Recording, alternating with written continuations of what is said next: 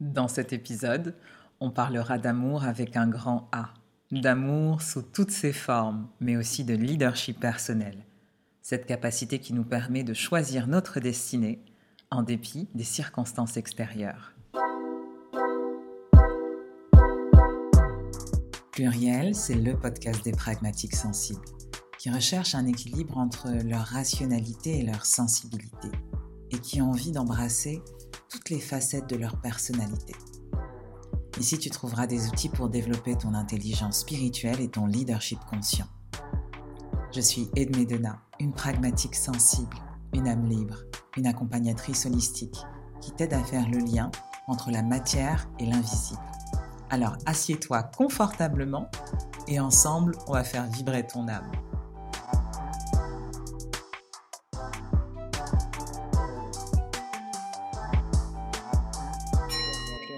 Pluriel, pluriel, pluriel.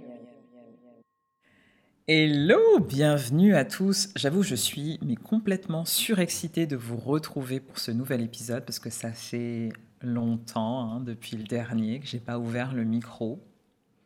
Donc j'ai un peu envie de, danser, de me lever. Là, j'ai énormément d'énergie dans mon corps. Et ça, euh, c'est lié au fait que depuis janvier, j'ai mis en place des nouvelles routines, on va dire, pour réguler mon système nerveux et pour toujours avoir euh, une énergie qui est au max. C'est important pour moi de vous en parler parce que bah, ça change radicalement mon niveau d'énergie, ma manière de prendre des décisions et, comment je vais, on va dire, redistribuer ces énergies pour tout ce que j'ai à faire dans ma vie de femme. Ça a changé considérablement mon humeur, donc euh, je suis au max, je suis hyper contente.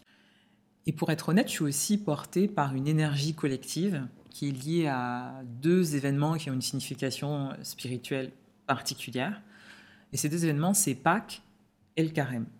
Et j'aimerais m'arrêter un instant sur l'énergie de, ces deux événements parce que euh, souvent ils sont méconnus. Et comme on vit dans un pays, euh, on va dire, judéo-chrétien, ils ont été vulgarisés et complètement euh, vidés de leur sens, alors qu'il y a une vraie puissance derrière ces, ces, deux, ces deux moments forts, en fait, pour les chrétiens. D'abord, Pâques, pour resituer euh, la fête dans le contexte, c'est la résurrection de Jésus trois jours après sa crucifixion. Donc c'est l'une des fêtes chrétiennes les plus importantes, mais vraiment qui a une symbolique qui va bien au-delà de ce qu'on raconte. C'est le moment où Jésus est devenu le Christ. Ça veut dire quoi? Ça veut dire qu'au-delà de la personne de Jésus qui était un homme, l'énergie christique va marquer l'avènement d'un nouveau type d'homme sur Terre.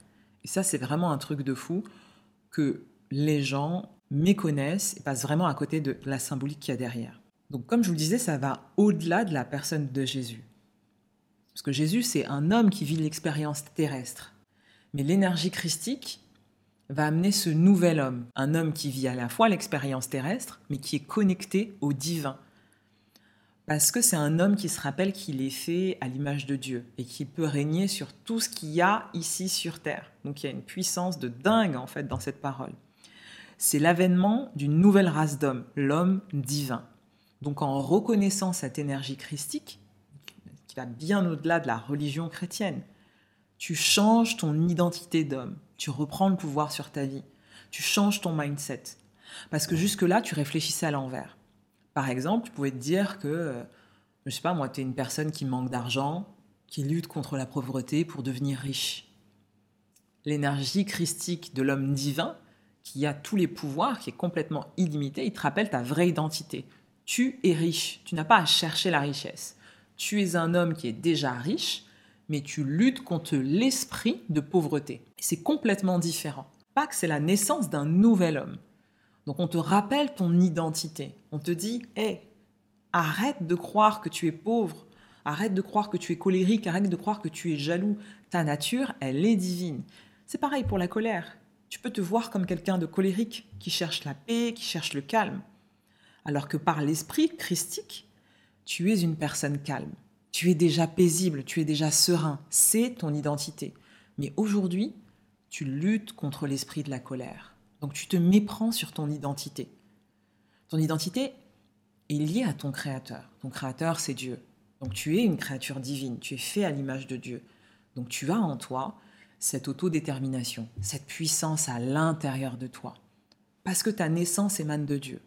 Et cette énergie christique de Pâques, elle est ultra importante pour te reconnecter à ton pouvoir personnel. Parce que le fait de te tromper sur ton identité, c'est ce qui fait que tu ne changes pas. Tu confonds ton identité divine avec ce que tu fais, avec ce que tu as vécu, avec ce que tu penses, avec tes émotions.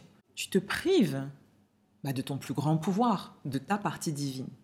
Pâques, c'est un rappel du Christ, ce nouveau type d'homme. Il est venu nous rappeler ici sur Terre qu'on est des créatures divines, qu'on a un pouvoir qui est illimité sur notre vie, sur les expériences qu'on est venu vivre, qu'on est tous des pécheurs, mais qu'on a été rachetés par l'acte de la croix, l'acte de crucifixion. Ce que pensent les chrétiens, c'est que Jésus est venu racheter les péchés de la terre. Donc tu reconnais cette énergie christique, tu es déjà lavé, tu es déjà saint, tu es déjà calme, tu es déjà riche. Et c'est ce que vient aussi t'expliquer la physique quantique. C'est exactement la même information. Donc l'énergie du renouveau qui est liée à l'énergie christique fait que, pour moi, Pâques devrait être le début de l'année calendaire. Voilà, je le ressens fortement comme ça. Et ce qui est important de comprendre aussi dans l'énergie de Pâques, c'est que le Christ, ça marque une nouvelle ère dans l'humanité. Que la personne du Christ, donc au-delà de Jésus, est un intercesseur pour accéder à Dieu. Ça veut dire quoi? Ça veut dire que on va pas prier Jésus comme un Dieu. On va appeler cette énergie christique parce que c'est ce qui va nous connecter à Dieu. C'est un intermédiaire pour se rapprocher de Dieu. Et souvent, les gens font l'amalgame. c'est comme euh, des, protestants qui vont dire euh, les catholiques sont des hérétiques parce qu'ils ils, prient Marie et ils prient les saints et voilà, ils vont prier des morts, donc euh, ce sont des hérétiques. Mais en fait, Marie, Marie, c'est pareil. C'est une énergie qui va intercéder pour toi devant Dieu. Voilà, parce qu'elle a plus facilement accès à Dieu que toi. Et c'est pareil pour Jésus. Donc, moi, je vous invite vraiment à vous connecter à l'énergie, l'énergie christique, qui est différente de la personne de Jésus. Et c'est important de comprendre ça dans cette symbolique de Pâques, parce que on devient un nouvel homme et on se rappelle qu'on a un pouvoir illimité. Et encore une fois, c'est exactement ce que te dit la physique quantique. Euh, tu vas pas imaginer quelque chose qui n'existe pas. Tout ce que tu as le pouvoir d'imaginer existe déjà. Tu es déjà ça. C'est juste que dans le présent, tu ne sais pas quand est-ce que ça va arriver, entre guillemets, sur la ligne de temps. Le message, c'est ne confonds pas ton identité avec ce que tu fais, avec ce que tu as vécu. Et c'est vraiment le message de, ce, de cet épisode où je vais vous partager des choses sur le leadership personnel, sur l'amour, sur comment on reprend le pouvoir de sa vie, quand on, subit, on a l'impression de subir comme ça des événements. Le deuxième événement, c'est le carême. Pour ceux qui ne le savent pas, petit rappel, pour les chrétiens, ça nous invite pendant 40 jours à jeûner pour communiquer avec Dieu, pour communier euh, par l'aumône et par la prière. Donc c'est une période où on va prouver notre amour à Dieu par la dévotion et on va faire preuve d'amour aussi fraternel envers nos frères. Il y a aussi beaucoup de symbolique derrière le carême. 40 jours du carême, ça rappelle les 40 ans que les Juifs ont passé dans le désert avant de rejoindre la terre promise. Ça rappelle aussi les 40 jours que Jésus a passé dans le désert à être tenté par le diable avant de devenir un prophète, on va dire, avant de commencer sa vie publique et commencer à prêcher. Et donc ce que j'ai envie de te partager aujourd'hui, c'est les cinq symboliques spirituelles que moi je trouve derrière le carême et qu'on peut utiliser dans la vie de tous les jours. Et ça, c'est un rappel que je voudrais te faire avant le début de l'épisode. Première chose, le chiffre 40 est sacré en ce qui concerne la transformation, la transmutation, la guérison. Il nous invite à la patience, car l'évolution ne se fait pas en un jour. C'est ce que vient nous rappeler le chiffre 40. La deuxième symbolique, c'est que notre vie spirituelle, elle va être semée d'épreuves et de tentations. Voilà, c'est pas quelque chose de linéaire où on est tout le temps au top, mais c'est dans l'épreuve, c'est dans la tentation qu'on va élever notre niveau de conscience et notre foi. Donc ça fait partie de la vie spirituelle d'avoir du mouvement, de la tentation, des épreuves. Troisième symbolique, les bienfaits du jeûne, qui nous connectent à Dieu par l'esprit. Donc on va faire taire notre côté humain, notre chair, le fait d'avoir faim, d'avoir mal, ça c'est lié à notre expérience d'incarnation. Ce que nous rappelle le jeûne, c'est comment on peut faire taire tout ce qui est lié à l'incarnation pour se connecter à lui par l'esprit, sur le plan spirituel. On n'a plus de douleur, on n'a plus de faim, on n'a plus d'émotion. On est juste dans la dévotion. Et c'est un acte de purification qui est nécessaire et qui est euh, qu'on retrouve dans dans beaucoup de philosophies, dans beaucoup de religions. Quatrième symbolique, le partage avec ceux qui en ont besoin. en temps, en argent, en service. Le carême, ça vient nous rappeler qu'on est tous interreliés. En gros, si ton frère souffre à côté de toi, il y a une partie de toi qui souffre aussi. S'il grandit, tu grandis. Donc, le carême, ça nous invite à la communion fraternelle, qui est une énergie d'amour pur. C'est comment je peux regarder l'autre avec amour. Cinquième symbolique, et la dernière que je vous partagerai, l'humilité, la discrétion et la confession.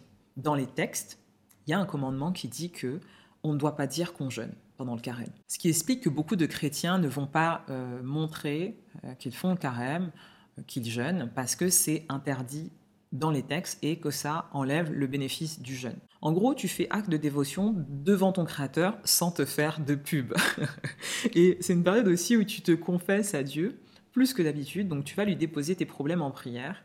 Il y en a certains qui font de la confession avec des prêtres, pour ceux qui sont catholiques, mais l'important c'est de dire à voix haute toutes les choses dont tu souhaites te repentir. Voilà pour ce que j'avais à vous dire et à vous partager sur euh, la, symbolique spirituelle très très forte qu'il y a derrière le carême et derrière Pâques. Donc vraiment une énergie de renouveau qui nous connecte à notre pouvoir personnel et qui nous rappelle que qu'on est des êtres divins. Et c'est complètement lié à, à ce que j'avais envie de te partager sur le pouvoir personnel et sur le leadership dans cet épisode.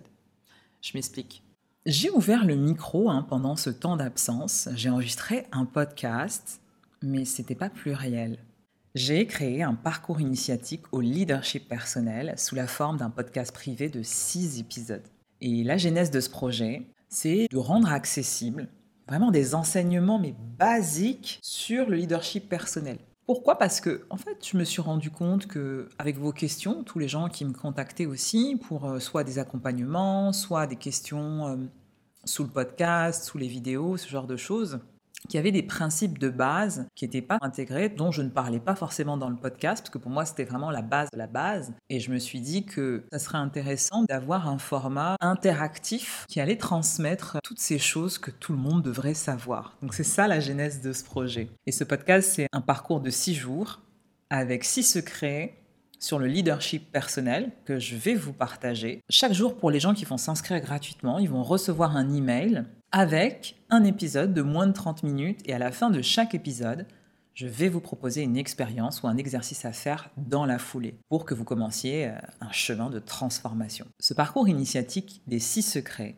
il s'adresse vraiment aux personnes qui veulent reprendre le pouvoir de leur vie, mais qui savent pas vraiment comment faire. Ce podcast, il est destiné vraiment aux personnes qui veulent expérimenter, qui veulent passer à l'action. Tu as juste besoin de 30 à 40 minutes par jour pour écouter l'audio et expérimenter tous ces principes pendant 6 jours. Et si tu écoutes cet épisode et que tu as vraiment envie de changer et de passer à l'action, le parcours initiatique des 6 secrets est fait pour toi. Si tu es encore en mode passif, ça sert à rien de t'inscrire dans ce parcours euh, d'initiation. On n'est pas là pour perdre son temps. Donc bien que ça soit un parcours gratuit, il n'est pas destiné à tout le monde. Tu trouveras le lien en note de cet épisode pour rejoindre le parcours initiatique euh, des 6 secrets pour reprendre le pouvoir de ta vie. Donc aujourd'hui, c'est le premier jour où tu peux t'inscrire et le télécharger et où tu recevras, je pense, le premier mail d'ici demain ou 48 heures. Bon, passons maintenant à l'épisode du jour. Pluriel, pluriel, pluriel. Pourquoi j'ai voulu réunir ces deux sujets dans un seul et même épisode? Parce que l'amour et le leadership personnel, ce sont deux thèmes qui sont très importants pour moi, qui ont marqué ma vie, qui ont marqué mon chemin de conscience dans des années charnières et j'ai pu les expérimenter par la force des choses. Donc je me suis dit que ce serait intéressant de vous parler de, ces moments de vie qui ont beaucoup compté et aussi de vous délivrer quelques clés pour que vous puissiez les expérimenter par vous-même. Comme d'habitude, ce que je te propose, c'est une grille de lecture, c'est un partage d'expériences de vie, prends ce qu'il y a à prendre et laisse le reste. On est tous à la recherche de l'amour, l'amour avec un grand A. Parce que c'est cet amour, cette reconnaissance de l'autre qui nous permet de nous sentir pleinement vivants. Sans amour, on est mort. On a l'impression qu'on survit. Et on recherche l'amour partout, tout le temps, comme l'air qu'on respire. Il devient même euh, comme quelque chose d'essentiel qui alimente non seulement notre cœur, mais aussi notre rapport aux autres et au monde. Et on n'en a pas toujours conscience, mais la recherche de l'amour, c'est vraiment une quête existentielle chez l'homme qui est presque comparable à celle du Saint Graal. Et c'est bien là le problème, parce qu'en sacralisant l'amour, on le rend quelque part euh, un peu inaccessible. On va complexifier la chose, alors que finalement, euh, l'amour, c'est très simple. Et on va rentrer dans un rapport d'objectisation. On va réduire l'amour au rang d'objet. On va chercher à posséder pour être heureux. Comme un objet un peu dans un magasin qui pourrait être acheté, qui pourrait être échangé et même se faire rembourser. Et quand on cherche à posséder l'amour, on va le vider de sa puissance, on va le vider de sa substance, de toutes ses caractéristiques majeures. Parce que l'amour, c'est ce qui met en mouvement, c'est ce qui nous relie au vivant. L'amour n'est pas statique. L'amour guérit toute chose, tout ce qui a besoin d'être transformé. Et bien souvent, quand on cherche à posséder l'amour, à détenir l'amour des autres dans les relations amoureuses, dans les relations familiales, amicales, au travail, en cherchant la reconnaissance de nos pères, on va réduire l'amour au rang d'objet. Et finalement, petit à petit, on s'éloigne de lui, alors qu'on le cherche désespérément. Et on oublie que l'amour, c'est une énergie illimitée, qui par nature est accessible à tous à tout moment. C'est la base de toute vie sur Terre. C'est ce qui va créer l'impulsion de vie. Sans cet amour, rien de lumineux n'est possible. L'amour dont je vous parle, ça, c'est un amour qui va bien au-delà des relations amoureuses. J'ai envie de vous parler de l'amour avec un grand A, le vrai, le beau, l'authentique, l'énergie d'amour. Voilà, celui qui guérit tout, celui qui te permet de déplacer des montagnes, celui qui apporte de la lumière et de la chaleur dans le chaos, celui qui réchauffe ton cœur quand tu perds tout espoir, celui qui te permet de pardonner quand tu as été profondément blessé, celui qui te permet d'avancer, de te reconstruire, d'être résilient quand tout te semble impossible. L'amour, c'est la vie. Et j'ai envie de vous parler du jour où j'ai rencontré l'amour, le vrai, celui que tout le monde recherche, celui qui vous connecte directement au divin, celui qui vous transforme instantanément au premier regard. Maintenant que je sais ce que c'est l'amour, je peux vous dire que avant je ne m'aimais pas. Aujourd'hui, je m'aime plus qu'avant, mais je suis toujours en chemin de l'amour de soi pour m'aimer véritablement et surtout sans condition. Parce que aujourd'hui, je dirais que je m'aime beaucoup avec condition. Donc euh, voilà, je suis sur le chemin de cette quête de l'amour de soi. Et ma quête de l'amour, elle a commencé très jeune. Je suis née dans un environnement euh, chaotique et j'ai d'abord cherché l'amour de mes parents, mais qui n'est jamais arrivé euh, sous la forme que j'attendais. Ce qui m'a donné une estime de moi un peu fragile, même si j'ai toujours eu confiance en moi. C'est-à-dire que ma valeur en tant que personne était fragile. Je pensais que je valais quelque chose si je faisais des choses pour les gens, si j'étais reconnue comme celle qui aidait, celle qui faisait, celle qui donnait. Ça me donnait un sentiment d'importance. Je cherchais aussi ma valeur à l'extérieur de moi. J'avais besoin de posséder pour croire que j'avais de la valeur. Et puis enfin, j'avais cette croyance qui m'enfermait dans la femme parfaite, la femme performante dans tous les domaines. Et ce qui fait que je pensais que j'avais de la valeur. Donc si j'étais parfaite, les autres allaient forcément me reconnaître et m'aimer. Donc, j'existerai. Et ce qui est fou, c'est que malgré cette estime fragile, ça ne m'a jamais empêché d'avoir confiance en moi dans la plupart des domaines. Parce que j'ai toujours eu cette capacité à croire que je pouvais réussir à atteindre n'importe quelle chose que j'avais envie de faire, réussir à créer. Et j'ai intégré la croyance très tôt qu'avec de la volonté, je pouvais réaliser tout ce que je voulais. La première chose que j'ai envie de vous partager, c'est ces deux moments de vie, ces deux ans où j'ai expérimenté l'amour et le leadership en même temps. Et ce que je vais vous raconter, c'est une des périodes la plus difficiles de ma vie où j'ai tout perdu. Mon logement, mon mec, ma mère, mon argent, mon espoir, mon estime. Mais j'ai gagné quelque chose qui vaut tout l'or du monde. J'ai développé mon leadership personnel et je suis devenu le leader de ma propre vie à partir de ces deux années où j'ai presque bah, tout vécu pour ma petite vie, hein, parce que j'avais entre 20 et 22 ans. Et euh, je pense avec le recul aujourd'hui que si j'avais pas traversé ces deux années, je ne serais pas la personne que je suis aujourd'hui.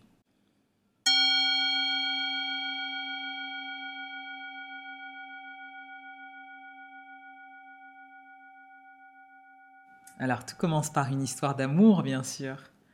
À l'époque, j'avais 20 ans et euh, j'étais, euh, j'étudiais le droit à la Sorbonne à Paris 1 et comme souvent, bah, j'avais l'habitude d'aller au Crous, qui est le restaurant universitaire. Et un jour, dans la file d'attente euh, pour manger au restaurant, je vois un jeune homme grand, athlétique, des yeux noisettes, une peau caramel, un sourire enjôleur. Je tombe, mais raide, dingue, amoureuse de ce garçon. J'y pense beaucoup, mais je me dis, ah mince, je peux pas lui parler tout de suite parce que juste le fait de le voir, ça m'a fait quelque chose. Et puis la semaine d'après, je suis revenue, il n'était pas là à la même heure. Alors j'ai commencé à faire des calculs dans ma tête parce que je suis comme un ordinateur, j'ai fait des hypothèses et je me suis dit ah, s'il était là la semaine dernière et qu'il n'est pas là cette semaine, c'est qu'il doit avoir un emploi du temps où il y a une alternance entre une semaine A et une semaine B. Je ne le vois pas à la Sorbonne, ce qui veut dire que il doit être étudiant à Assas. voilà, donc j'ai commencé à faire des trucs euh, dans ma tête et à me dire, ok, bon, bah, je vais revenir en semaine A à cette heure-là, à la même heure, et c'est sûr qu'il sera là, et là, je saisirai ma chance de l'aborder. Donc là, c'est la première leçon de leadership personnel. Euh, avant de vous la dire, parce que quand je me dis ça, je me dis, mais attends, ça va être un épisode sur le love coaching ou pas? Non, en fait, tout ce que je vais vous dire là, ça peut s'appliquer aux relations amoureuses, mais ça peut s'appliquer à la vie et à tous les domaines de manière générale. Bref, première leçon de leadership personnel, lorsque tu veux quelque chose, tu vas le chercher. You want it? Go get it. N'attends pas que le cosmos, que les conditions atmosphériques, que les énergies telluriques t'envoient un signe pour aller chercher ce que tu veux. Donc mon conseil, c'est tu observes ce qui se passe autour de toi et tout de suite, tu crées les conditions qui te permettront d'avoir ce que tu souhaites et tu agis directement dans ce sens. N'attends pas que la vie te fasse des cadeaux et crée euh, la situation idéale pour agir. Donc l'application concrète, c'est quoi? C'est que je fais mes calculs, je me pointe à la même heure, la bonne semaine, et comme par magie, je le vois dans la file d'attente. Et comme je ne le connaissais pas, j'ai préparé un papier avec mon numéro de téléphone pour lui donner parce que je savais que j'allais le croiser dans cette file d'attente. Et ce que j'avais imaginé, visualisé, arriva. Je le vois dans la file d'attente. Et à un moment, je saisis l'occasion pour l'aborder et je lui dis euh, Bonjour, euh, je m'appelle Edmé, j'aimerais beaucoup te revoir. Tiens, ça c'est mon numéro et euh, si tu as envie, bah, rappelle-moi et je lui tends ce papier. Et donc, il se passe quelques jours avant qu'il me rappelle. Et là, il y a quelque chose de très important. Et j'en viens à la leçon numéro 2. Ne jamais mettre tous ses œufs dans le même panier. Cela provoque une charge émotionnelle importante. Lorsque dans votre vie amoureuse ou pas, il y a une situation avec un fort impact émotionnel et que vous attendez quelque chose, vous pouvez avoir tendance à vous concentrer sur l'événement. Et ça, c'est une grosse erreur parce que ça met beaucoup d'attente sur la situation ça vaut beaucoup d'attentes sur une relation qui n'existe pas encore. Et c'est le meilleur moyen de la faire foirer. Et occuper cet espace d'attente, là, quand on a un peu jeté une bouteille à la mer, c'est l'espace dans lequel restent beaucoup de femmes et d'hommes, voilà, quand ils passent leur numéro comme ça à quelqu'un. Et donc moi, ce que j'ai fait, c'est que pour pas être lié à lui émotionnellement et même énergétiquement, ben moi j'ai continué à dater, à parler avec des gens, à boire des verres, à faire ma vie même si j'avais flashé sur lui et que je pensais à lui. Donc du coup, j'attendais sans attendre. Et mon attention était concentrée sur d'autres hommes. Il me recontacte quelques jours après, et là je suis détendue et sans attente parce que bah, je continue ma vie et j'étais toujours en train de dater. Donc finalement, ça vous apprend quoi? Que c'est important, quand il y a un fort impact émotionnel et que vous attendez quelque chose, d'occuper votre attention avec quelque chose d'autre. Ça, permet de faire redescendre la pression et d'arriver euh, voilà, sereine devant cette situation. Il me rappelle, on sort ensemble pendant trois ans, voilà, dans une relation amoureuse exclusive, et ça m'a beaucoup appris parce que c'est quelqu'un qui m'a euh, traumatisé. Donc euh, je me suis rappelé de lui pendant des années, pas parce qu'on s'est aimé, mais parce que vraiment il m'a traumatisé par son attitude et il a en quelque sorte, fait de moi la femme que je suis, parce que j'ai tiré un enseignement de cette relation. Ça a changé toutes mes relations avec les hommes par la suite. Je m'explique. C'était vraiment un très bel homme physiquement, et il était très intelligent, il venait d'une bonne famille, étudiant en finance, un avenir donc euh, assez prometteur. Euh, mais en termes d'humanité et d'empathie, il était proche euh, bah, de zéro. Et ce qui importe dans cette histoire, c'est que sa beauté m'a aveuglée. Voilà, un peu comme un serpent à sonnette là qui suit euh, la musique et le mouvement d'une flûte. À tel point que les gens que je connaissais, euh, quand ils le rencontraient, me disaient Waouh, mais qu'est-ce qu'il est beau Et moi, j'étais là euh, Non, je le trouve pas du tout beau. Parce qu'en fait, il avait tellement eu des réactions où il manquait d'empathie avec moi c'est comme si je voyais que sa beauté intérieure. Les autres voyaient sa beauté extérieure et moi je voyais sa beauté intérieure. Un peu comme dans le film L'amour extra large avec Gwyneth Paltrow, c'est un vieux film, où euh, le personnage principal a la capacité de voir la beauté intérieure des gens et pas la beauté extérieure. Je vous invite à voir ce film d'ailleurs avec Tony Robbins. Il est vraiment amusant bah, parce que ça montre les perceptions qu'on a et que parfois on s'intéresse trop à la beauté extérieure. Bon, en tout cas, pour moi, voilà, ça m'a beaucoup appris à pas me baser que sur le physique parce qu'il était vraiment très beau, très intelligent, mais euh, au niveau humain zéro. La relation était totalement déséquilibrée. Moi, je l'aimais énormément, j'avais flashé sur lui, et lui, je pense qu'il m'aimait bien, mais pas de la même façon. Comme je vivais dans un environnement qui était hyper complexe, moi, j'attendais beaucoup de choses de lui, au niveau, on va dire, émotionnel. J'avais un peu envie de, me reposer sur lui, comme une parenthèse de douceur, comme une bulle de bien-être, parce que ma vie, elle était dure. Et pour lui, je pense que bah déjà, c'était pas légitime pour moi de lui demander ça. Hein. Euh, c'était trop pour ses épaules par rapport à l'amour qu'il me portait il pouvait pas me donner plus. Donc il y a un côté, sa responsabilité, c'était d'avoir un minimum d'empathie avec la personne avec qui tu sors. Ça, c'est normal. Et de l'autre côté, euh, moi, je n'avais pas à rechercher autant d'une personne aussi jeune. Euh, voilà, il pouvait pas non plus euh, porter la charge de ma vie. Même si je lui demandais pas comme ça, mais il y avait quelque chose inconsciemment de cet ordre-là. Pendant toute la relation, une relation qui était assez cool et à la fois il était un peu désengagé. Donc un jour en licence, j'apprends que ma mère est en soins intensifs, qu'elle est dans le coma, qu'elle a une tumeur au cerveau, qu'elle a été opérée en urgence et qu'elle peut mourir à tout instant. Je m'en rappelle comme si c'était hier. Là j'avais 20 ans je me retrouve sur la place de la Nation, sur le rond-point avec lui, et j'ai cet appel de l'hôpital qui me dit voilà, euh, bah, venez vite, votre mère peut mourir à tout moment. Donc euh, venez lui dire au revoir. Et donc je suis devant lui, en pleurs, j'ai un peu mon monde qui s'écroule, et j'ai ce jeune homme en face de moi que je fréquente depuis quelque temps, et je lui dis euh, que je dois partir à l'hôpital. Je lui explique la situation. Et je lui demande s'il peut m'accompagner, naturellement. Et il me répond, tenez-vous bien, je ne peux pas j'ai un amphi. LOL. La réponse était d'une violence, voilà, la violence de ses propos, la violence du décalage de situation, où moi je suis là, toute seule, 20 ans, on me dit que ma mère va mourir, que je dois aller de manière urgente à l'hôpital. Lui, je lui demande de m'accompagner, il me dit j'ai un amphi, donc j'ai un cours à la fac en amphi. Même mon pire ennemi je ne lui réponds pas comme ça. Même quelqu'un que je rencontre qui pleure dans la rue, que je vois désemparé, je l'accompagne à l'hôpital. Je suis choquée de son manque d'humanité, de son manque d'empathie, et j'avoue que je ne sais pas quoi dire. Je suis tellement choquée, je, rentre dans un état de sidération. Et là, je ressens plus rien. C'est le vide en moi. Je suis comme anesthésiée pour ne pas ressentir la double douleur. Parce que d'un côté, il y a ma mère qui est en train de mourir, et d'un côté, il y a l'homme qui partage ma vie, mais qui n'a aucune considération pour moi. Et donc là, je ne sais pas quoi faire. Et je pense que Dieu a senti cette sidération, cette double claque que j'ai reçue en l'espace d'une de, minute. Et là, il me fait un petit clin d'œil. Il y a mon téléphone portable qui sonne. Et je vois, et je vous assure que ça, ça tout ça s'est passé en cinq minutes. Mon téléphone sonne, et euh, c'est mon ex, qui est une personne, mais vraiment euh, un homme adorable, gentil, euh, chaleureux. Et il me dit, Edmé, comment vas-tu? Je voudrais prendre des nouvelles de ta mère il appelle précisément à ce moment-là.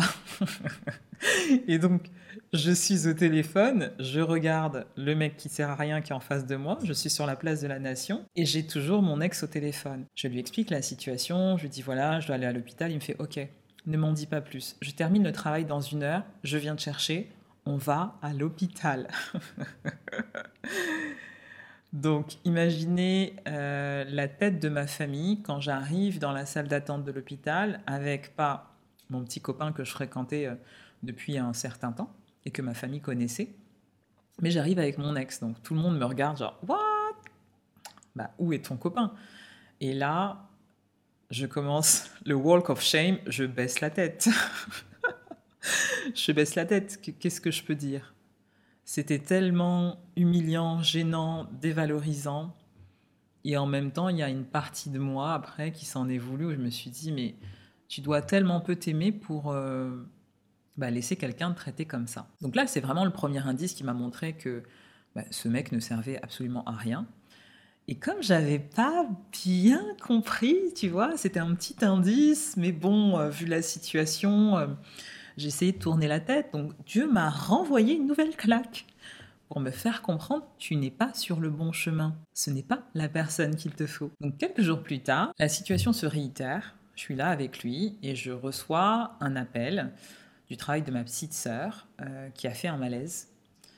Et on me dit qu'elle a un problème au rein, euh, qu'elle est partie avec les pompiers à la salle pétrière.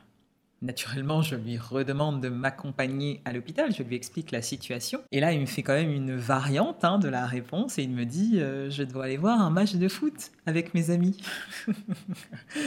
Leçon numéro 3 le principe de réalité. Nous devons observer ce qui est, l'accepter et prendre des décisions sur ce que nous souhaitons faire en réaction avec ce que nous observons, avec cette réalité. Donc en gros, on ne peut pas changer la réalité, mais on peut choisir sa réaction. Et donc face à cette personne qui réitère son manque d'empathie, d'humanité, d'intérêt, j'ai ce constat. Je me dis, je suis peut-être dans le moment le plus grave de ma vie où mes proches sont toussés. Et, cette personne qui est censée être mon petit copain, parce qu'on était quand même dans une vraie relation exclusive, du moins c'est ce que je pensais, n'est d'aucun support et ne manifeste, voilà, aucune preuve d'amour pour moi. Et là, je me dis, bah, il a rien à faire à mes côtés, je perds mon temps, il sert strictement à rien. Et je suis sidérée une nouvelle fois. J'ai mal, j'ai extrêmement mal, je pense à ma mère, je pense à ma sœur, je pense à lui. Et je me dis, ouais, bon, bah, c'est un tocard, quoi, il m'aime pas, il me considère pas. Leçon numéro 4. Rester lucide en toutes circonstances et ne jamais se mentir à soi-même. Et donc là, j'aurais pu être dans le déni, j'aurais pu lui chercher des excuses, j'aurais pu me mentir à moi-même pour que la situation me paraisse plus confortable émotionnellement. Et je prends conscience que là, les, choses que je vis sont trop compliquées à gérer pour moi, pour ma mère, pour ma sœur. Mon père, en plus, va pas très bien, sa santé est un peu euh, fébrile. Et je me dis, Edmé, vraiment de manière pragmatique, aujourd'hui, tu n'as pas la force nécessaire pour rompre avec ce garçon. Donc, n'essaie pas parce que tu n'as pas l'énergie disponible. En revanche, dès que tu peux, tu le fais. Et donc, je me tourne vers lui après sa réponse sur euh, le match de foot et je lui dis Tu sais, aujourd'hui, je sors avec toi, mais je me sens encore plus seule que si j'étais célibataire. Et là, j'ai pas forcément la force de rompre avec toi, avec tout ce qui se passe dans ma vie. Mais dès que j'aurai retrouvé la force, tu ne seras plus à mes côtés. Et il me regarde il ne dit rien. Improbable. Prenons un instant pour décortiquer ce qui vient de se passer. Ce qui est important dans cette situation, c'est que j'ai reconnu mon incapacité à gérer la situation émotionnellement, à prendre la décision qui s'imposait, en même temps que je verbalisais mes émotions futures de rupture. Et dans ce processus, je suis honnête avec moi-même, je suis honnête avec ce jeune homme. C'est une sorte d'auto-hypnose qui commence, parce que je pose des intentions. Et à partir de ce moment jusqu'à la rupture, je suis en mode automatique. J'ai, sans le savoir, préparé mon inconscient à ce qui allait arriver. J'ai donné une direction à mon cerveau. Et en même temps, j'ai respecté le niveau d'énergie que j'avais sur le moment présent. En étant réaliste et en sachant que j'étais incapable de prendre cette décision. Parce que tout mon monde était en train de s'écrouler. Et l'histoire prouve que c'était une bonne décision. Parce que quelques jours après, ma sœur va mieux, mais l'état de ma mère se dégrade.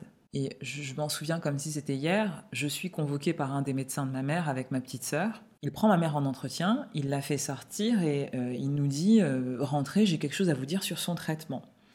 Et donc nous, on rentre et on pense euh, naïvement que ça va s'arranger parce qu'elle s'est fait opérer, elle avait une tumeur au cerveau. Et on se dit Bon, bah ça va aller, il veut nous dire quelque chose. ma mère était un peu.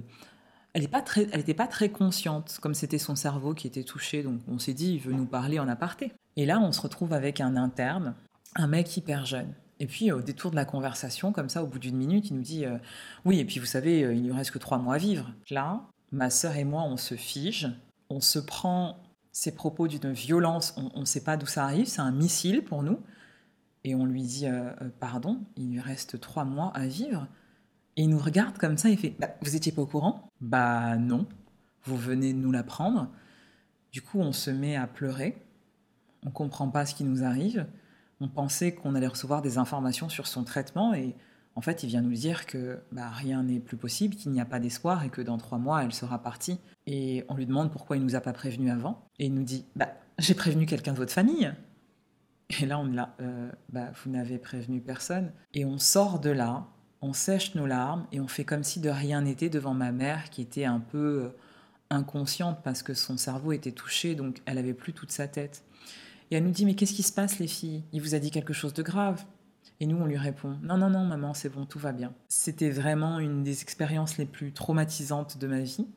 Après m'être tapé mon copain euh, qui manquait d'empathie et d'humanité, j'ai dû faire face à ce médecin qui nous apprend euh, qu'il restait que trois mois à vivre à ma mère. Donc j'ai enchaîné les situations un peu violentes comme ça, ce qui accentuait le fait que je sortais avec quelqu'un qui ne servait à rien. Et pourquoi ça a été deux années très dures? Parce que à chaque fois je me disais ça ne peut pas être pire. Ça peut pas être pire. Ma mère est à l'hôpital. Elle a une tumeur au cerveau. Et puis après on rencontre ce médecin qui nous dit elle va mourir dans trois mois. Et après, je me dis, mais ça peut pas être pire. Ma petite sœur tombe malade et elle va mieux. Je me dis, bon, on se regarde, on se dit, mais attends, ça peut pas être pire. Et ce qui se passe, c'est que mon père fait un AVC dans la nuit, que la maladie de ma mère, qu'il a toujours aimée, l'a complètement bouleversé. Et la voir mourir, ça lui a causé énormément de stress. Ils étaient séparés depuis 15 euh, ans, je crois, puisque moi j'avais 20 ans quand elle est tombée malade, et ça lui a fait euh, exactement la même chose que s'ils étaient ensemble. Et donc mon père part dans la nuit, il fait un AVC, il est hospitalisé et on se regarde avec ma sœur, on se dit bah ça peut pas être pire. Et ce qui s'est passé, c'est que mon père était non seulement stressé par la maladie de ma mère, mais il était tout autant par sa situation financière parce qu'il était en banqueroute personnelle. Ce qui fait qu'il il ne payait pas son loyer depuis un certain temps. Moi, je ne le savais pas, qu'il était extrêmement endetté. Et un jour, je sors d'un amphi, je rentre chez moi et je ne peux pas rentrer chez moi. Mon père est à l'hôpital, ma mère est malade, elle est rentrée chez elle. Et moi, je me retrouve devant cette porte avec des huissiers qui ont mis euh, une porte blindée devant ma porte. Et donc, je me retrouve sans logement. Et accessoirement, je me retrouve aussi sans aucune affaire, euh, sans vêtements, sans sans papier, sans rien. En fait, j'ai juste le sac que j'avais en partant à la fac le matin. Ce qu'il faut savoir, c'est que quand tu es expulsé de ton logement comme ça et que tu pas là pendant l'expulsion, bah, du coup, tu peux plus accéder à ton logement. Donc, tu n'as que ce que tu avais quand tu es sorti de chez toi. Donc, euh, hyper violent pour moi. Là, j'ai 20 ans à ce moment-là. Et là, je me dis, mais qu'est-ce qui peut m'arriver de pire? Je comprends pas. C'était comme un enchaînement de mauvaises nouvelles. Et quand vous avez 20 ans et que vous vous retrouvez toute seule dans cette situation, c'est très compliqué. Moi, j'étais euh, en licence de droit à l'époque. J'avais un petit job à côté, ce qui m'a sauvée. Et donc, je me retrouve dehors. Ma mère habite trop loin. Voilà, elle vit dans une banlieue lointaine. Donc, je décide de ne pas aller vivre chez elle. Ça faisait des années que je vivais avec mon père. Je trouve euh, on va dire, euh, des amis qui m'hébergent ici et là. Et je me dis, mais qu'est-ce que je vais faire? Où est-ce que je vais dormir? Où est-ce que je vais vivre? Et là, je, vais au Crous. Je demande un logement étudiant. Je ne pouvais pas avoir de logement étudiant parce que, vu les revenus de mon père et sa fiche d'imposition, je ne pouvais prétendre à rien donc euh, je dis à la dame, écoutez, on s'est fait expulser. Maintenant, moi, je me désolidarise de mon père. Il est complètement endetté. J'ai un travail de vendeuse chez H&M et en même temps, je suis étudiante. Donc faites-moi confiance et, laissez-moi aller dans ce logement étudiant. Et la situation, elle était ironique parce qu'en fait, avec sa fiche d'imposition, je ne pouvais pas accéder au logement étudiant, mais en réalité, j'en avais vraiment besoin parce qu'il n'avait pas d'argent. Il était tellement endetté qu'il n'avait pas du tout de cash en fait. Et il me donnait pas d'argent. Ça, c'était une réalité. Finalement, on accepte de me donner un logement étudiant, donc je me retrouve là.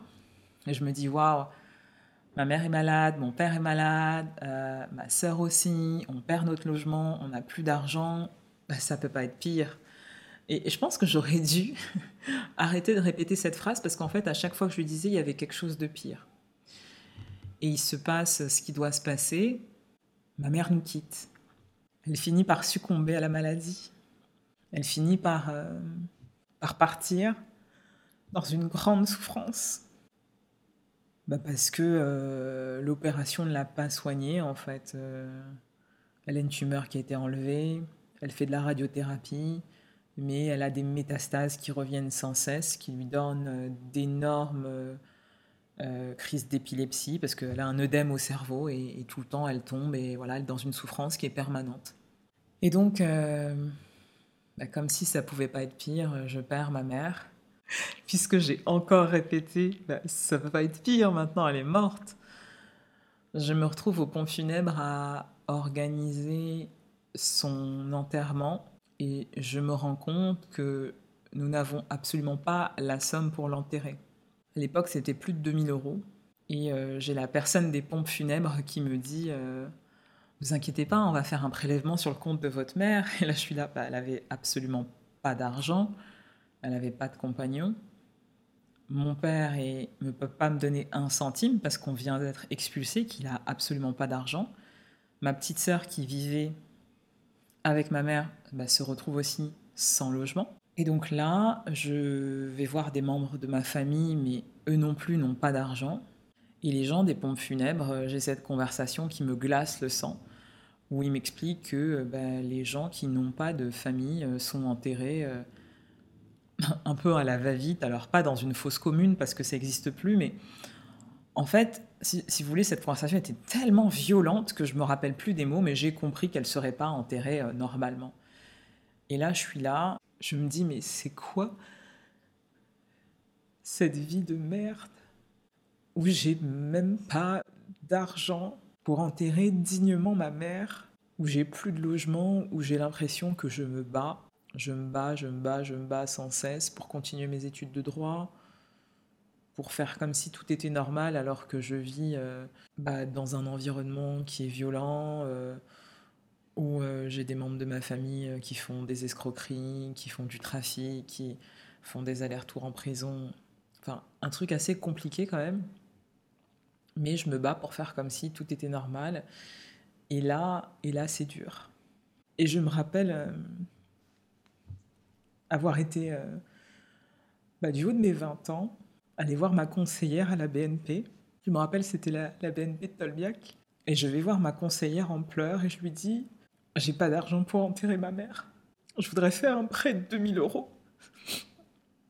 Il faut absolument que vous me le donniez. Parce que sinon, je pourrais pas l'enterrer. Je suis émue aujourd'hui parce que je me rappelle l'état euh, dans, lequel j'étais, en fait. Quand je suis allée voir toute jeune cette conseillère. Et en plus, dans, dans quelques jours, c'est l'anniversaire de la mort de ma mère. Bien entendu, euh, j'ai obtenu ce prêt. Heureusement que j'avais un travail en plus de mes études. Et donc je peux enterrer ma mère. Ma petite sœur euh, travaille euh, l'été d'après et va me passer la moitié de la somme, voilà, du haut de ses 18 ans. Et donc là, je me dis, je fais un pacte avec moi-même. Et c'est là où vous voyez que vous pouvez décider dans n'importe quelle circonstance de baisser les bras, de pleurer, de vous dire que c'est pas juste, de vous dire que vous en avez marre. Ou vous pouvez vous dire, je respire, je suis en bonne santé, j'ai la foi et je sais que tout va bien aller. Je ne sais pas comment, mais tout ça, ça va se dénouer. Donc, euh, waouh, finalement, euh, bah, j'enterre ma maman dignement. J'ai toujours euh, ce copain qui ne sert à rien, hein, qui est à côté de moi. et je fais un pacte avec moi-même, je me dis, plus jamais dans ma vie, à partir de cet instant, je ne manquerai d'argent. Je fais ce pacte et depuis ce jour, ce pacte, je l'ai respecté. À partir de cet instant, mais je n'ai fait que qu'être en croissance dans tous les sens du terme. C'était un pacte qui était basé sur la peur, hein, bien sûr. Donc, euh, il y a un moment, j'ai dû me défaire aussi de cette peur pour connaître une vraie croissance et prospérité. Et c'est un pacte que j'ai respecté. Donc ma mère euh, décède fin avril et puis euh, quelques jours après, bah, c'était les partiels. M'arrivait en mai à la fac, donc je devais valider ma licence. Et j'ai tout le monde qui me dit non mais tu viens de sortir de l'enterrement de ta mère, donc tu vas pas aller au partiel. Et moi je les regarde, je leur dis non mais en fait je ne peux pas ne pas aller au partiel parce que si je n'ai pas ma licence, là il me reste que ça. Il ne me reste que ça de positif. Si je l'ai pas, ça va être très compliqué pour moi. Et là, je dois avancer dans ma vie. Je ne peux pas refaire une année de licence. Et donc tout le monde me dit, mais Edmé, euh, n'y va pas, euh, t'enterres ta mère euh, le mardi, tu vas pas aller à un partiel le jeudi. C'est pas, pas humain. Et je les regarde, je fais, bah regardez-moi bien. Je vais à ce partiel, je le valide, je vais avoir 13 ou 14, je valide mon année et je passe en maîtrise. Et ça, c'est un autre exemple de qu'est-ce que vous avez envie de faire de ce qui vous arrive soit vous baissez la tête, soit vous abandonnez, soit vous vous laissez submerger par la douleur, par les émotions, soit vous choisissez que les circonstances extérieures ne vont pas déterminer qui vous êtes, ce que vous allez faire, votre vie, ce que vous allez devenir. Et j'ai choisi à ce moment-là de relever la tête. J'ai choisi à ce moment-là d'être maître de mon destin. J'ai choisi de construire une vie, un futur meilleur qui n'existait pas encore. Et je me suis dit, je ne vais pas me laisser déterminer, je ne vais pas me laisser enfermer par mon histoire, par ma famille, par les événements malencontreux de la vie. C'est ok, ça m'arrive. Mais Dieu est là. Dieu est grand. Dieu est bon. Si ça m'arrive, c'est qu'il y a un sens à tout ça. Et je sais que tout ira bien. Je sais que je suis avec lui. Je sais que je suis protégée. Waouh ça, c'est vraiment une illustration de l'autodétermination et du leadership personnel. Comment je passe à une zone d'impuissance à une zone de puissance. Aujourd'hui, ma capacité à prendre des décisions n'est pas liée aux circonstances extérieures, n'est pas liée à ce que je ressens, n'est pas liée à mes émotions. Elle est liée à ma vision, à mes aspirations profondes. Je ne sais pas comment je vais faire les choses, mais j'ai la capacité de prendre les décisions, de construire un mindset fort, un système nerveux qui est fort. J'ai travaillé pendant des années sur ça. Et aujourd'hui, je vous invite à vous poser la question. Si vous-même vous avez ressenti, vécu des situations qui étaient extrêmes, des situations qui vous ont marqué. Qu'est-ce que vous voulez faire de tout ça? Vous avez toujours la possibilité de choisir votre réaction et d'avancer. Donc là, tous les problèmes étaient un peu réglés, puisque finalement, euh, la vie euh, avait réglé tout, quoi. Et mais il y avait encore ce garçon. Et puis, euh, il y a un moment, je fais une prière de consultation, parce que j'étais tellement désespérée que je me dis, bon là, faut que Dieu m'aide. Et puis, je demande à Dieu dans ma prière, écoute, avec ce garçon, ça a l'air compliqué, donc ce que je voudrais que tu fasses, c'est, si ce n'est pas quelqu'un pour moi, fais-le sortir de ma vie. Et là, comme par hasard, après cette prière, il décide de partir à Londres. Donc il part à Londres, et puis nos relations deviennent de plus en plus compliquées, on s'engueule, on se voit. Moi, je pars plein de fois à Londres, il rentre en France, etc. On continue une relation à distance. Je le pousse à bout. Il rompt avec moi, mais comme une merde, par téléphone. L'histoire ne s'est pas arrêtée là avec ce gentleman, n'est-ce pas? Six mois après, il me contacte, rentre en France, où il venait voir sa famille, il me dit oui, il faut que je te parle. Et là, il me dit euh, écoute, euh, j'ai fait des tests euh, et en gros, j'ai une MST, je voudrais savoir, c'est toi qui me l'as passé. Et là, je rigole de rage. Je lui dis bah écoute, personnellement, moi, toutes mes soirées, je les passais devant mon code civil. Donc, je pense que c'est plutôt à toi que tu devrais te poser la question. Et il me dit oui, bah, j'ai couché avec une meuf sans protection, mais elle, elle me dit qu'elle n'avait rien. Bon, après, c'est vrai que cette personne avait un copain et qu'elle couchait avec moi.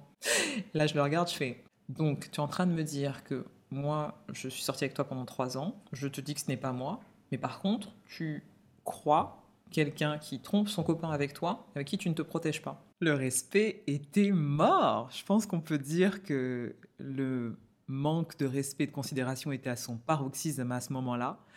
Et en même temps, avec le recul, je dois reconnaître, ça me fait un peu rire parce que euh, je me dis, mais c'est moi qui me suis mis dans des situations comme ça et qui ai laissé quelqu'un me traiter de cette manière. Nous avons notre responsabilité dans la manière dont les gens nous traitent. Donc vous voyez un peu le personnage. Je vous dis tout ça, je raconte cette chose très très intime pour vous dire d'où est-ce que je suis partie et comment je me suis servi de cette situation. Ce garçon m'a tellement traumatisé qu'après, j'ai vraiment pris le lead dans mes relations. Lead, ça veut dire quoi? Je savais ce que je voulais. Et après cette relation, je n'ai jamais été avec quelqu'un qui a manqué d'autant d'empathie, d'humanité. Et finalement, ça a été une chance de le rencontrer dans cette période-là, où c'était vraiment la merde, parce que je me suis dit, je veux tirer enseignement de tout ce que j'ai vécu. Et tout ce que j'ai vécu, je ne le revivrai pas. Il y a quelque chose qui a changé dans mon état de conscience, même si je n'étais pas aussi consciente qu'aujourd'hui, mais où j'ai tiré des enseignements. Et je me suis dit, il y a un moment, il me rendait tellement malheureuse. Je me suis vue un jour pleurer devant mon miroir et je me suis choquée parce que j'avais l'impression de plus pleurer qu'à l'enterrement de ma mère. Et là, il y a le côté dignité qui est ressorti où je me suis dit, mais en fait, tu ne peux pas pleurer comme ça pour un tocard alors que tu n'as même pas pleuré comme ça pour ta mère. il y a quelque chose qui a repris sa place en fait, à l'intérieur de moi. C'est comme si euh, bah, tout reprenait sa juste place. Et là, j'ai eu la force de m'affirmer. Et le message que j'ai pour vous aujourd'hui, c'est quelles que soient les situations que vous vivez, que ce soit dans vos situations amoureuses, familiales, amicales, n'ayez pas honte de ce que vous avez vécu. N'ayez pas honte de vos réactions. Tout ce que vous avez vécu, c'est venu vous enseigner quelque chose. Ce qui est important, c'est à partir du moment où vous écoutez mon message, reprenez le lead. Ce qui s'est passé avant, c'est ce qui s'est passé avant. Ça sert à rien en fait de vous en vouloir, de vous dévaloriser, de vous dire que vous n'avez pas été assez fort pour agir comme ça. Ça ne sert à rien, c'est du passé, ça ne vous appartient plus. Tout ce qui vous appartient, c'est le présent et les décisions que vous allez prendre dans le présent. Donc vous avez la capacité d'arrêter de subir, de reprendre le pouvoir de votre vie, de changer votre vie et de l'amener dans une situation qui sera plus favorable, dans une situation qui va correspondre à vos aspirations profondes ce qu'il y a autour de vous, votre environnement, votre histoire ne vous détermine pas. Alors les changements que j'ai mis en place sur des années, forcément, j'aurais pas pu les mettre en place en quelques semaines. Non, c'est une évolution qui a pris des années. Mais au jour le jour, j'ai pris des décisions qui étaient en accord avec mes valeurs, mes aspirations, avec mes rêves, pour construire la vie dont je rêvais et que je vis maintenant. Ce message que j'ai à vous passer, c'est un message d'espoir. Vous avez tous ce leader à l'intérieur de vous. Il est là. Il ne demande qu'à prendre le lead. Il ne demande qu'à ce qu'on lui laisse la place pour qu'il puisse prendre des décisions pour vous, les meilleures décisions. Et c'est pour ça aussi que pour ceux qui sont complètement perdus et qui ne sont pas euh, on va dire, adeptes de ces concepts de leadership, d'autodétermination, qui n'arrivent pas à prendre des décisions, je vous propose ce parcours initiatique gratuit de six jours, vous allez pouvoir vous initier à six secrets clés du leadership personnel, avec des exercices qui sont concrets. Parce qu'encore une fois, ça ne sert à rien de participer à un énième séminaire, formation, etc., si vous n'intégrez pas les choses dans votre vie, si vous ne passez pas à l'action ça ne sert à rien. C'est du temps perdu. À la place, regardez un, bon film et manger une pâtisserie. Mais juste écouter comme ça et ne jamais passer à l'action, ça ne sert à rien. Vous devez allier le côté spirituel et le passage à l'action de manière engagée. Et les deux, ça crée quelque chose de fort, de puissant, et ça vous reconnecte à votre leadership personnel. pluriel, pluriel, pluriel.